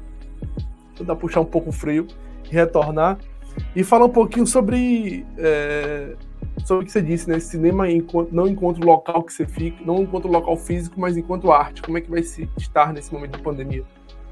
Eu, eu acho que eu acho que enquanto arte ele não muda muito, entende? Tipo, enquanto forma de fazer ou enquanto qual a diferença de um filme de Scorsese que tá no cinema para um filme de Scorsese que tá no Netflix? Para mim não tem diferença nenhuma. É um filme de Scorsese. Então, tipo, é, o, eu acho que ele, enquanto arte, enquanto, enquanto como posso dizer, enquanto produto, ele não muda muito, assim, o que, o você vai consumir. O que muda é o mesmo espaço, né? Você deixa de ir pro cinema, você deixa de ter o contato com outras pessoas, com, tudo, com aquilo tudo. E vem aquelas outras coisas que o William disse aí, né? O conforto da sua casa, acho que foi o William que disse, você poder assistir qual filme você quiser, quantas vezes você quiser, a segurança e tudo mais. É, tipo, eu acho, eu acho que é isso. A, a, forma de se fazer filme se mantém, se muda só o, o espaço. O filme o filme, o filme que eu assisti no cinema e o filme que eu assisti, o mesmo filme na Netflix, não faz diferença nenhuma. Um Guardiões da Galáxia, por exemplo. Fora o local que eu assisti, né? E a experiência dada através daquele ambiente. Sim, sim. Eu acho que muda somente a, a, maneira mesmo, né? De você, é, de você. Porque eu acho que eu não lembro quem foi que falou isso. Não sei se foi o William, eu não lembro. Que em outra ocasião, não hoje, assim, de que você ir ao cinema é quase um evento, assim, pô, você se prepara para ir. Eu não lembro quem foi, foi um dos meus colegas, assim, eu não lembro se foi o William, não, cara. Mas enfim, eu mas vou fingir que é tu, William. É, a gente falou assim, não, que é quase um evento, você meio que se prepara para ir, você se desloca, você se encontra com. Geralmente, né? Para quem. Porque eu não vejo problema de ir pra cinema sozinho. Tem gente que não vai de jeito nenhum. Eu vou suave, mas enfim. Amo. Melhor aprendi, coisa que tem pra Obrigado, mim. aprendi com você. Pois é, eu acho muito bom. Ah, só que aí você geralmente que você se desloca, você se encontra, você vai. É uma experiência muito boa, assim, velho. É, eu acho que sempre quando eu tiver a opção de ir ao cinema, eu vou sempre escolher. Mas quando Cara... é, é algo que a experiência de você ter contato com a arte também na sua casa, velho, permanece sendo arte de toda forma, assim. É, é, isso é poderoso demais. Pode falar, Will. Agora tem uns filmes que eu acho que, tipo assim, no cinema é outra coisa, velho. É, recentemente, Homem-Aranha, eu acredito que todo mundo assistiu no cinema aqui. Cara, é o filme que você tem. eu sei. Eu ainda não vi. Cinema. Eu ainda Vou não abrir vi. o cinema. No teu, me retirou ali. É... é, esse dia eu tô por aqui. é, cara, é um filme que você tem que assistir é, no cinema, tá ligado? Pela experiência, por, pelo todo o contexto que teve envolvido. Eu acho que tem alguns filmes específicos que, se você tiver a oportunidade de assistir no cinema, é, você tem que assistir, entendeu? Eu acho que Homem-Aranha é um exemplo é, recente que casa muito com isso, velho. É, se, seria, o, seria outra experiência que você é, assistir em casa sozinho, por exemplo é, o que Vini falou, pô, é o mesmo filme, obviamente. Mas será que a experiência de fato é a mesma? Eu acredito que não, tá ligado? Você assistir parece, é, esse filme na estreia. É, parece, parece que você tava dentro de um estádio, velho. Cada cena ali que ia acontecendo na parada parece que era um gol. É absurdo, tá ligado? É, em casa você também vai falar, caralho, não sei o que. Mas, porra, eu acho que é essa diferença mesmo, né? Tipo, você assistir um jogo no estádio e você assiste um jogo no sofá da sua casa. É o mesmo jogo, mas a experiência é outra. Eu acho que não eu só pela experiência. Eu acho que foi mal, Marco. Eu acho que não só pela experiência do filme, ou não só pela experiência do ambiente também, mas pelo próprio filme, tipo Dunkirk mesmo, de Nolan. É um filme que você vai assistir no cinema é uma coisa, você vai assistir ele em casa é uma outra coisa completamente diferente. O que um, um provável 5.1 do cinema pode te oferecer, o que um provável, o que o provável alto-falantes deste tamanho atrás da tela daquela porra, o grave que aquilo pode te oferecer, a imersão que aquilo pode te oferecer. Mano, Dunkirk foi uma das experiências dentro de cinema com relação a áudio mais imersivas que eu já tive na minha vida, mano. Parecia que o avião tava atirando no meu ouvido aqui, parecia que eu tava de fone de ouvido. Era um negócio brutal, era ensurdecedor quando o avião atirava, mano. Então, tipo, você se sentia dentro da... quando, quando o avião atirava, eu me tremia todo na cadeira. Pô. Parecia que o avião tava aqui, atirando no meu ouvido aqui. Eu falei, pô, é uma, é uma experiência muito única. Quem, óbvio, se, salve se você for um milionário e tiver um cinema na sua casa, você não vai ter na sua TV, né? Essa experiência. Se você não for o dono da Amazon ou da Tesla, você não vai ter essa experiência, basicamente. Eu, eu senti muito Ou o Casimiro! E compra o cinema pra ele, uma sala de cinema pra ele. Eu sinto. Eu senti muito isso com Blade Runner 2049, assim, que para mim foi uma das melhores experiências que eu tive dentro da sala de cinema. E tudo, e assim, foi incrível, foi incrível, assim, é, é tudo de um filme parece que parece que ele é propício para aquele momento, assim, e, e, e, pelo que a gente entende, né, do cinema de Denis Villeneuve, é justamente isso, ele projeta seu filme, ele constrói seu filme para a experiência dentro da sala de cinema. Mas, quando eu assisti também, depois, óbvio, no, no, em casa e você é, o filme ele permanece sendo incrível você continua tendo aquela experiência estética com ele maravilhosa só que obviamente né, a experiência dentro do cinema é sempre mais é, mais imersiva você realmente tá em um ambiente 100% propício para aquilo assim e, e, o filme te puxa é como se no cinema o filme te puxasse sabe ele tivesse o tempo inteiro te puxando para você permanecer ali e você permanecer ali eu não sei por exemplo William se eu ficaria muito tranquilo com essa experiência aí de Homem-Aranha. Porque é meio eu acho meio agoniante às vezes. Apesar de ser divertido, eu acho meio agoniante às vezes você tá em um filme que toda hora alguém grita gol, assim, sabe? É meio. Não sei, eu acho que desde, desde aquele de Ultimato ali da, da Marvel, os Vingadores Ultimato, que eu comecei a ficar meio. Eu comecei a reavaliar isso, assim, eu vi, será, velho, que é bom mesmo? você ficar tendo essa experiência de, de campo de futebol. Sabe? Eu acho que às vezes dá uma, uma atrapalhadinha assim, mas enfim, mas eu acho bobagem, eu acho risório também. É, eu acho que até mesmo a coletividade, a experiência coletiva também acaba fazendo o filme é, que você tá ali, porque tem essa, essa experiência de como você assiste e tal, enfim. A arte, com, a, a, a, arte cinematográfica ela não, não diminui onde você assiste, somente a experiência que se transforma diferente se você fica dentro da sala do cinema. É, é muito louco isso, que tipo, o tanto que o cinema ele pode te puxar. Eu, eu gosto de fazer essa analogia. Assistir um filme em casa é como se você entrasse numa piscina de criança. E assistir um filme no cinema é como se você entrasse numa piscina de mergulho. Tipo, de salto acrobático. Bem profunda. O filme te puxa muito mais para baixo do que dentro da piscina de criança. Você vai tomar banho do mesmo jeito. Vai se molhar do mesmo jeito. Mas vai ser duas coisas completamente diferentes. E, e essa experiência de você ter esse estádio de futebol dentro da sala de cinema é muito louco, porque, tipo, as, a primeira vez foi Ultimato, eu tive uma reação meio assim, porque massa. Em Homem-Aranha, por eu já ter tido essa, essa reação antes, obviamente que entre Ultimato e Homem-Aranha teve ali Star Wars também, se não me engano, se foi antes, eu não lembro. Teve um Star Wars também que teve um pouquinho, mas bem menos do que Ultimato. Mas teve também um VC, um papapá, um ticaracatica. E aí, é, é esse é, é, engraçado o quanto o filme é capaz de te puxar para o fundo da piscina e você tá lá no fundo, quase sem oxigênio já, e no momento que que faz é como se fosse é como se você fosse teletransportado para fora daquele lugar. Você existe uma quebra automática, pelo menos para mim, quando eu tô assistindo, existe uma quebra automática de tudo que está acontecendo dentro daquela sala de cinema.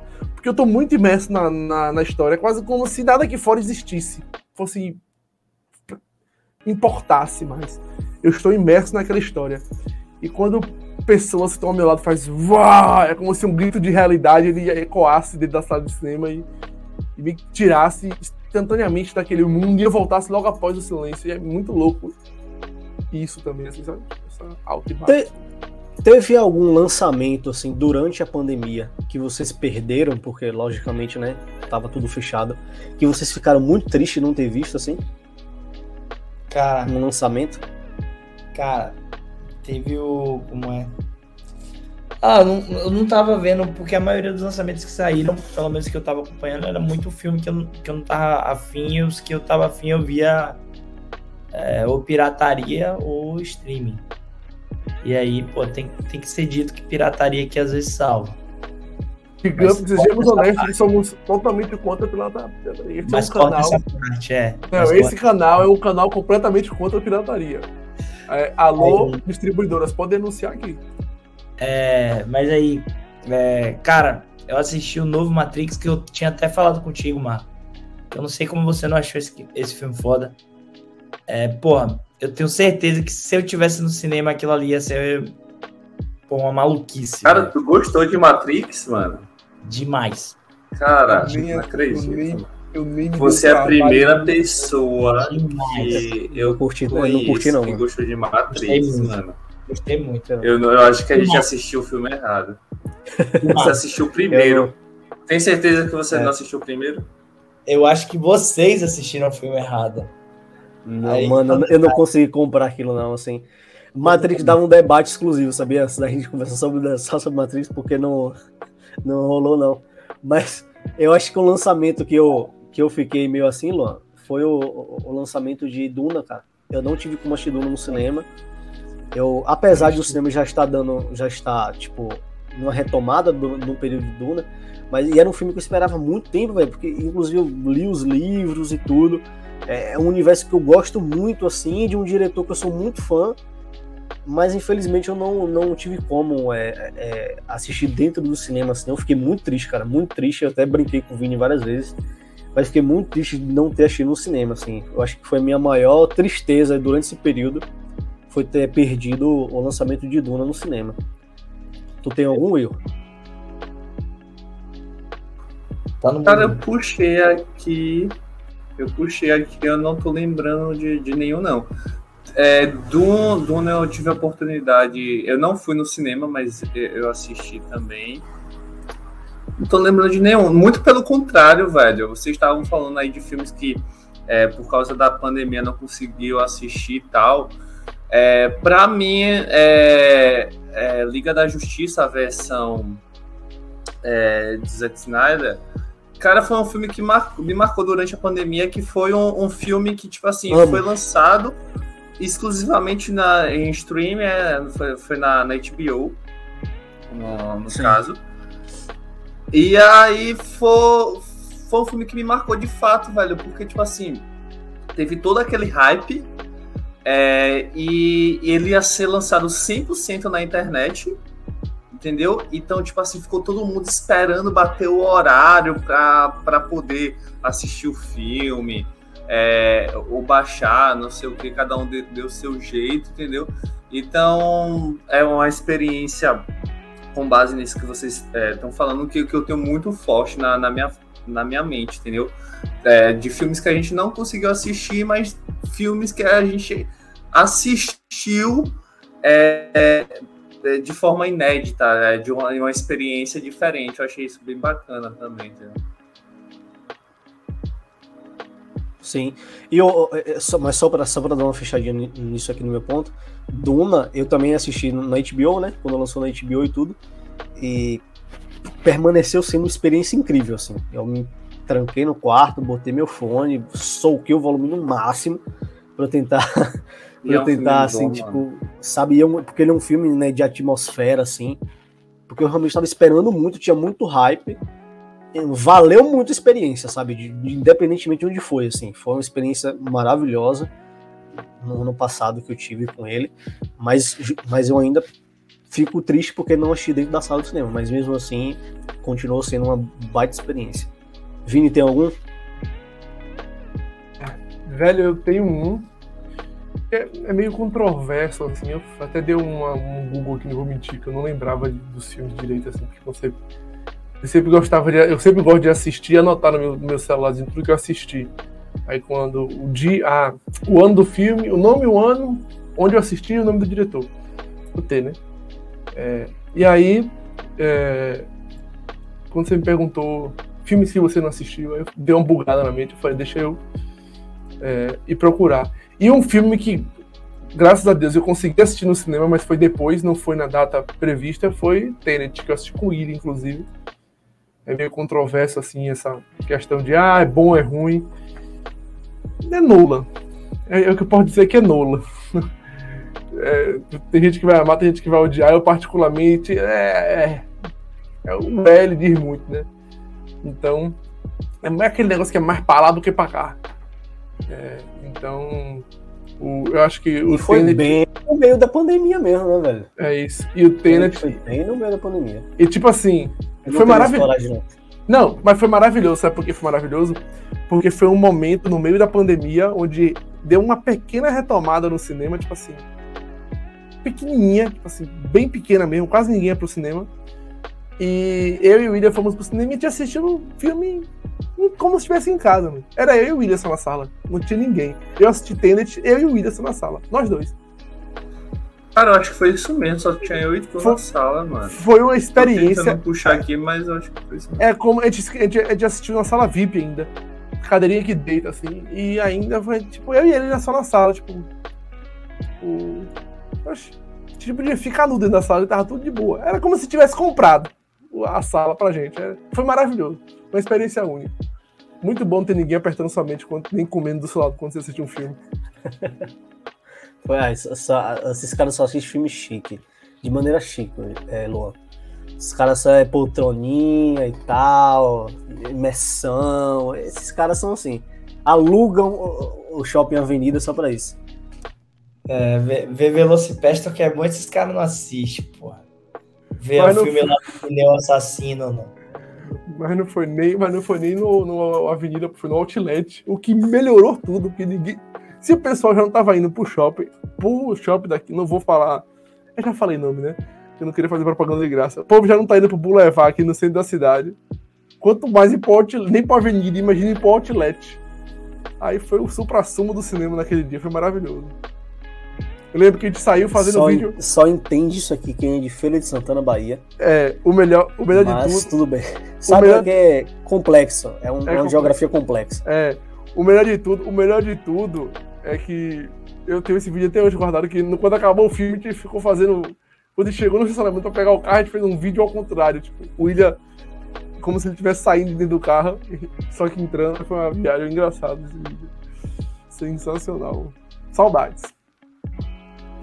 Não, é. Eu, eu, não te, eu acho que eu não teria essa coragem, cara, de verdade, assim, juro. De ter ido pra, pro cinema assistir durante aquele período, porque foi bem mei, meio de pandemia mesmo, assim. Eu acho que eu não teria coragem. Acho que Só- foi agosto, né, mano? Agosto, por aí. Foi bem meio do ano, né? Acho que foi bem meio do ano, 2020. Agosto 20. Foi bem, é, Na é, bem verdade, eu coragem. Na verdade, eu acho que foi outubro, pô. Foi 15 de outubro. É, a data original era 17 de julho. Aí foi lançado dia 15 de outubro. É isso mesmo. Mas, mas foi Isso. 20, né? 2020, não é isso? Sim, sim. 2020. E isso aconteceu, cara, Parece que faz 15 anos.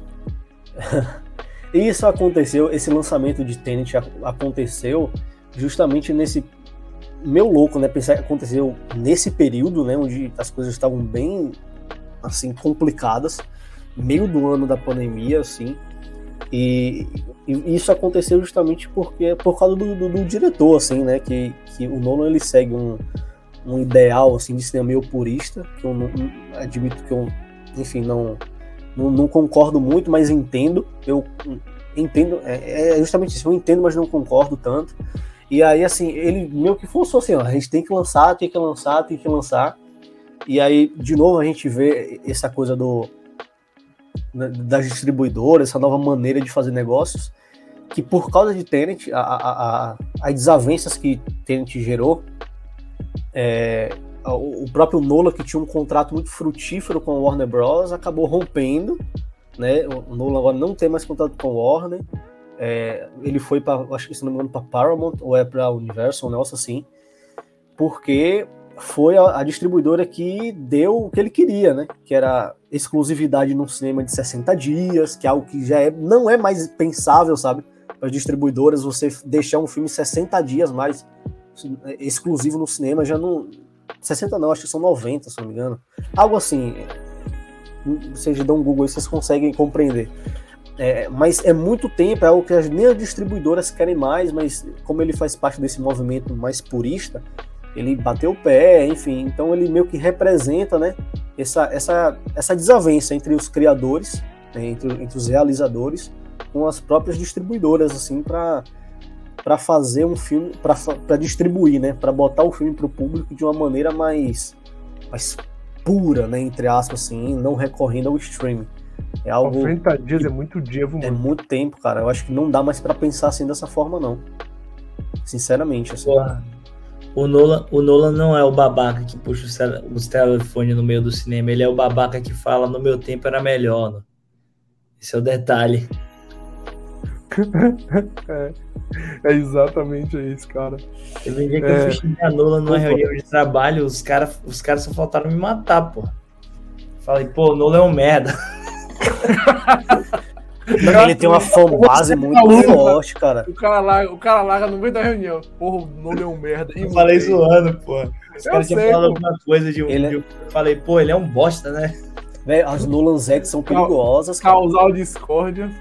Os Nolanzettes são perigosos, mano. É igual o ca- os cactos da Juliette. né? Ou Exatamente. é um povo complicado, assim. Se você, É, tipo, discorda um pouquinho, dá uma treta terrível. Eu, Mas de vez em quando brigas, velho. De vez em quando a eu umas brigas. Aquele filme é genial! A mas a origem pior que eu acho a origem genial mesmo, velho. Mas Não, é legal, os, é outros, os outros, assim, eu tenho meus problemas. É, Interestelar, eu acho, falei. eu acho que a gente pode começar a encaminhar para o final né, do episódio. Desse É episódio, esse episódio de retorno. Foi um papo muito massa até aqui. Pelo menos para mim foi bem massa, assim, ver os pontos de vista de vocês, assim. De ver que muitas vezes eu não tô sozinho naquilo, naquilo que eu enxergo, né, como experiência, né, de, de, de consumir cinema, de, de, de, ter contato com os filmes, cada um aqui do seu jeito fazendo e é, fazendo a experiência acontecer, né? Porque eu acho que a gente teve que botar um pouquinho a mão na massa, assim, né? Para fazer a experiência rolar também, inventar, ser mais inventivo. E, e como tudo na vida, esse período para o cinema é, foi um período de, de coisas boas e coisas ruins, assim. Eu acho que tem os novos modelos de, de distribuição são bons, eu acho que eles, eu acho que são coisas boas. Eu acho que também despertou em nós assim a valorização da experiência dentro do cinema físico também, querendo ou não, acho que acaba ativando essa essa nostalgia boa. Então é, é um período que vai, eu acho que a gente ainda vai vai pensar muito nele ainda, né? Porque infelizmente ainda não acabou. Esper, esperamos que acabe logo, assim, e que tudo fique o mais normal possível, como era antes, na medida do, né? Na medida da, da realidade, da realidade, enfim. Mas foi um, foi um bom papo até aqui. E para encerrar, como é habitual, como sempre foi habitual, né? Nos episódios antigos, a gente indica um filme, uma série, seja lá o que for, para quem assistiu aí, quem ouviu esse episódio até aqui, pegue como dica para ver nesses próximos dias, esperando o próximo episódio do podcast. Diz aí, Luan, começar por Luan, que foi a primeira vez que está participando, qual é o filme ou série, sei lá, que tu indica? Eu vou indicar um filme e uma série, velho. Eu falei do Edgar Wright, saiu o, o filme dele recentemente, o Last Night in Soho, que é o Pô, eu falei muito sobre a comédia do, do Edgar Wright, mas ele fazendo suspense foi uma parada que me surpreendeu bastante, assim. Você vê tudo, você vê tudo que a cara, o, o jeitão dele de pensar a cena, de da coisa bem iluminada, da coisa bem cortada, da, do, do, do, jeito de editar que o filme, o ritmo que o filme tem e a história sempre de um jeito que te, te dá uma fisgada, né? A originalidade, o jeito que ele tem muita ideia e executa muito bem muitas ideias é, permanece no, no Last Night in Soho e é um jeito diferente de ver o Edgar. E a série, para falar também sobre comédia, não, uma parada que foi uma das coisas mais geniais que eu vi ultimamente, velho, que é o How To with John Wilson. É simplesmente um idiota que ele documenta tudo da vida dele com a câmera. Aí ele simplesmente pega as imagens que ele faz, ele cria um texto por cima. E ele, e ele fez uma série disso e é genial. É genial. Ele vive em Nova York e, pô, todas as cenas são milimetricamente pô, bem feitas. E Nova York é uma cidade que parece ser esquisita, né? No, acontecem as coisas mais bizarras do mundo, um dos lugares que mais acontecem coisas bizarras tal, segundo o que dizem, porque eu nunca fui. É, e ele capta muita coisa que tem uma cena que, que eu acho bem engraçada, que é simplesmente ele tá gravando, aí tem um, uma mulher dentro do carro parada no semáforo. Ela abre o carro, a porta do carro e dá uma gorfada assim. Fecha como se não tivesse nada parecido. Tipo, eu não lembro o texto dele no fundo, mas ele, ele milimetra isso e, e enfim, é How to with John Wilson. É genial. O John Wilson é um gênio. É um gênio. Ô, ô Luan, ah, essa série tá disponível aonde? A no HBO Max. É, saiu agora a segunda temporada, só que não chegou no Brasil. A primeira tá toda lá e acabou de entrar com legenda. É maravilhoso, fantástico. Pô, eu nunca ouvi falar da minha vida. Deixa eu só fazer. Vou procurar, vou procurar. Vou procurar. Parece, parece ser bem original, assim. Deixa eu só fazer. Deixa, Comecem pelo trailer que vocês vão entender o que eu falei, velho. deixa eu só falar uma coisa que eu, um ponto aqui sobre o que o Luan tava falando, que eu observei. Eu sou um cara muito observador. E eu acho maravilhoso essa casesice que está acontecendo no mundo hoje. De você, para enfatizar alguma coisa, você se aproxima e fala pausadamente. E você enfatiza algo que você quer dizer. E é maravilhoso. Eu amo isso, mano. Obrigado, Casemiro. Obrigado, senhor. Vou olhar no seu olho. Obrigado. Mano, ficou um silêncio aqui, porque que essa visão de Vinícius bem coladinho, assim, né? Mano, que é isso? Foi muito assustador, achei assustador. Eu É, não né? esperei. ó, Luan, ó, Luan. Já por isso você indique seu filme agora. Eu, eu vou indicar. Ah, diga o que você ia falar. Não, é que seja um filme leve pra, tipo, desafogar o susto de agora. ah, porque não, assim. complexo. Então eu acho que vocês agora vocês se quebraram. Tô brincando. Porque eu não vou indicar um filme. Por incrível que pareça, hoje eu vou indicar uma série chamada Dark. Não terminei de assistir toda ainda, estou no décimo episódio da primeira temporada.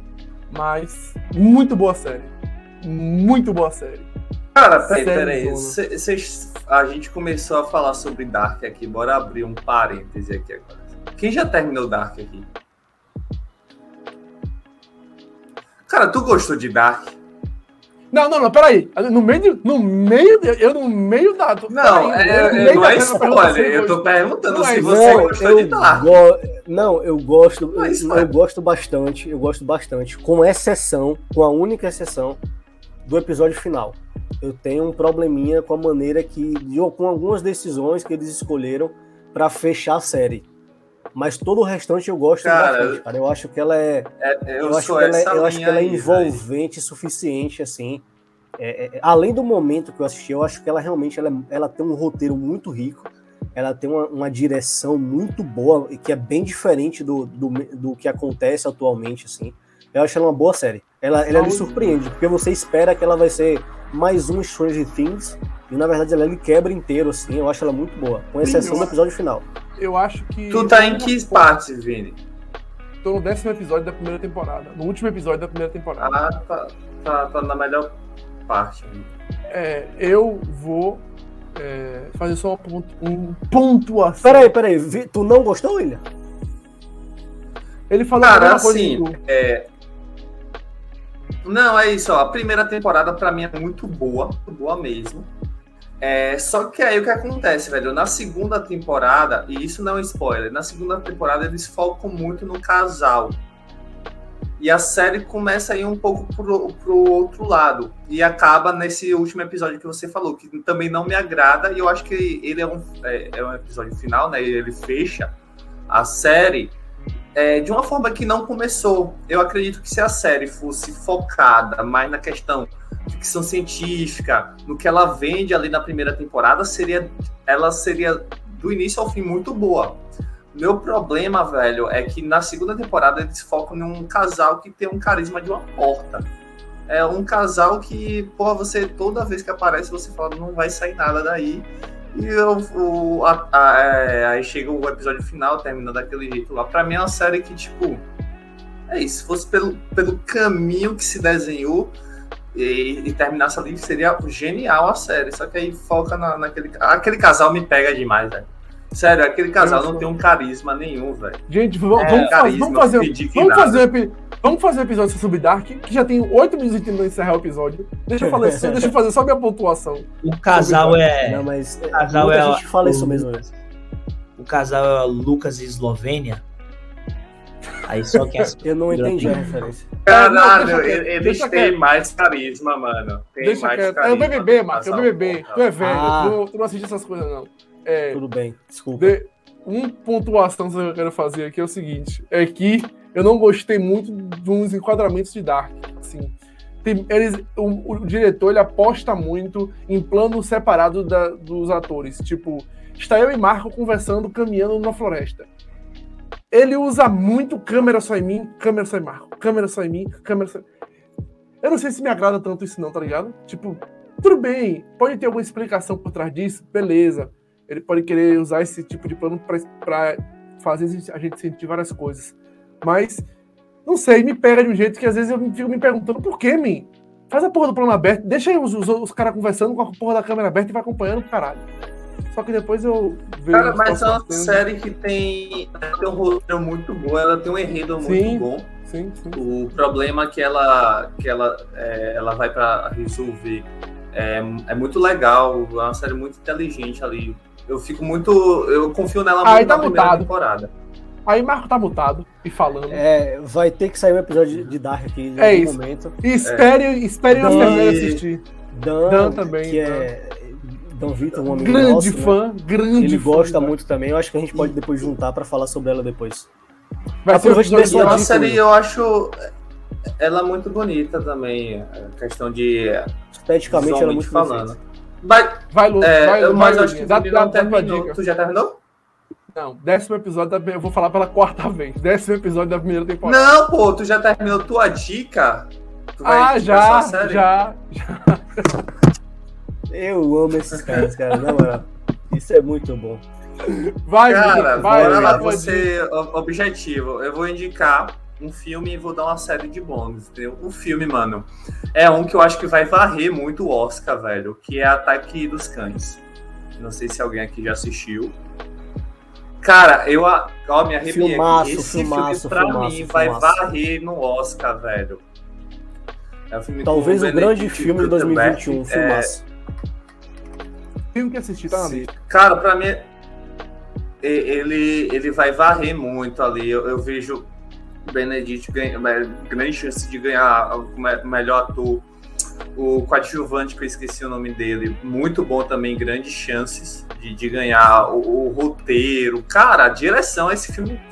Eu, eu assisti alguns a direção é, só Oscar. uma tragédia, assim, para não para não conseguir, assim. Eu acho Porque é uma das melhores direções dos últimos anos, assim. Ele é um filme que te prende, velho, do início ao fim. É meio clichê falar isso, mas é. É um filme que te prende do início ao fim. Ele tem um. Ele tem um enredo, velho, muito bom ali, que vai surgindo algumas coisas que você fala, ah, o filme agora vai por esse caminho. Aí vem um negócio aqui, ah, não, agora é por esse. E termina de um jeito inusitado. É, um, é, é a minha indicação é porque eu gostei pra caralho, eu acho que vai varrer. É o Ataque dos Cães. E a série Bônus, velho, é uma série que eu assisti recentemente. E você, quando você assiste, você sai indicando para todo mundo. É o que eu tô fazendo. Eu assisti essa série, eu puxo assunto e indico para todo mundo, velho, que é The Office, velho. Eu, por muito tempo eu escutei falar dessa série. Eu não, não assisti, porque eu não assisti a série. Aí eu assisti Por... Aí Luan Luan, eu, eu lembro que na faculdade Luan Temos falava ter... muito. Temos que ter um episódio só sobre essa série que provavelmente eu não vou participar. Chama isso aí. Cara, é, eu assisti primeiramente Brooklyn Nine-Nine e aí Brooklyn Nine-Nine bebe muito da, da fonte de The Office, entendeu? Aí eu falei, pô, já que elas falam muito que ela é baseada em The Office, eu fui lá assistir. Cara, surreal, velho, surreal a série assim. É, ela é humor puro mesmo, é, é pastelão, trashzão, constrangedor, acho que é a, a, como melhor descrever aquele um constrangedor é, de um dia a dia de um escritório de uma empresa que vende papel. Eu acho isso surreal. É, é, é um defante. É um defante tudo... na série. então é isso, minha, minha indicação é, é The agora, Office, aí, cara. Agora, é, uma série, é uma série que você acha que não vai dar nada assim pela. Você lê a ler assim, você, você cara, qual o contexto disso aqui? O que, que vai sair disso aqui? É uma série documental, não é quando você assiste, velho. Cara, ali prende, velho. Pô, você é louco. Fico até é. triste porque você termina e fica sem rumo. agora, agora o quanto que o Ida se balança enquanto ele fala com o notebook no colo é um absurdo, mano. Completamente. Tá no colo, não, pô, tá na. Mas tu se balança do mesmo jeito. Tanto que esse Coringa aí atrás se balançou hoje foi complicado. Vinícius, amo ele, velho. Eu tenho esse sentimento assim. Não, eu amo ele. Eu amo ele assim como amo todos vocês. Eu amo muito o ele. Bicho, é o bicho gosta de falar de William. Mas pra ele... encerrar de vez aqui esse episódio, Senão a gente vai ficar falando mal de William aqui, não é bom. Eu gosto muito de William para isso. É... Eu bati uma hora e quarenta aí já. é, eu vou, a minha indicação vai ser muito curta e rápida. Eu vou indicar um documentário da original Netflix, que foi um, um documentário que ele, que ele foi lançado justamente nesse período da pandemia, que ele veio trazendo um, um respiro muito bom para o momento. Foi tanto que ele foi bastante premiado, inclusive ele ganhou o Oscar de melhor documentário. Eu não achei justo na época, porque eu queria que Collecto tivesse ganhado como melhor documentário, mas enfim. O nome do documentário é Professor Polvo. É um documentário da Netflix. Cara, é muito bom, é um documentário muito leve, assim, que fala muito sobre o contato do ser humano com a natureza. É de um, é de um, um fotógrafo documentarista que ele, ele tá fotografando ali, né, no quintal da sua casa, no mar e aí ele começa a ter contato com o povo, ele acaba construindo uma relação com o povo, cara. É assim, tipo, é um negócio muito simples, uma premissa muito simples, mas é um documentário muito bonito, assim, que faz a gente resgatar a nossa. É, é, é esse ponto de equilíbrio que a gente tem, sabe, com a, com a natureza, esse ponto de equilíbrio com, com, com, a gente mesmo, que, e que ele foi lançado num período que o mundo precisava disso, assim, eu acho que foi por isso que ele foi tão bem nas premiações, tão bem, assim, é, quisto por muitos. Então fica a minha, minha recomendação. Eu acho que é um documentário que vale muito a pena, muito a pena assistir aí, investir algumas horinhas e, e vê-lo assim. E é isso. E é isso o episódio de hoje. Falamos sobre nossa relação com o cinema durante a pandemia. É um tema que a gente queria falar. Gente já tem um já estava um tempinho, né, planejando fazer esse episódio, mas finalmente saiu. Né, agradecemos mais uma vez a todo mundo que ouviu até aqui, Will, brigadão pela participação mais uma vez. Até a próxima. Vini também, até a próxima. Tamo junto, galera, é nóis. E Luancito, brigadão por participar pela primeira vez, por aceitar o convite. Fique tranquilo que vai ter mais, tá? Vai ter mais. A gente vai aparecer aqui de novo. E é isso aí, gente. Valeuzão, brigadão. Até a próxima. Ouça também o episódio na esse episódio e todos os outros nas, plataformas, nas outras plataformas digitais, Spotify, Cashbox, é, Apple Podcast e, e, algumas outras. A, a, é, também nos siga no Instagram, tá aparecendo aí embaixo de novo, arroba 7 Clube Arte, lá tem os links que direcionam as plataformas da gente para ouvir em, em outros lugares, que aqui no YouTube assiste, nas outras somente ouve. E também no Instagram tem alguns conteúdos, né, próprios para a plataforma, sempre dicas de filmes, enfim, coisas únicas para lá. Enfim. No é... também, né, aqui, ó, tem um arroba de cada um aqui. É, tem um arroba da gente aqui também. Caso é, vocês queiram, Marco vocês produz, é. Marco, produz, Marco produz conteúdo, bastante Ih! conteúdo áudio para cinema. Eu também posto um negócio lá no meu de vez em quando. Luan é apenas redator do McDonald's. E o William cria. Cria. Como é que, como é, que é a descrição do Instagram? Eu crio estratégia para marcas. Não, é o William é um, um, excelente social media, inclusive. Se alguém tá precisando é, social media, o William joga lá em William. Com... Só vai botar lá o William Goat. Ele é melhor do que ele faz, é lá que ele é o Goat. É, tamo junto, mas, galera. Mas é isso, gente. Valeu. Já foi. Até o próximo episódio. Até a próxima. Bons filmes. Vejam esses filmes, essas séries indicadas aí. São uma boa pedida. Valeu, até a próxima. Valeu, mano.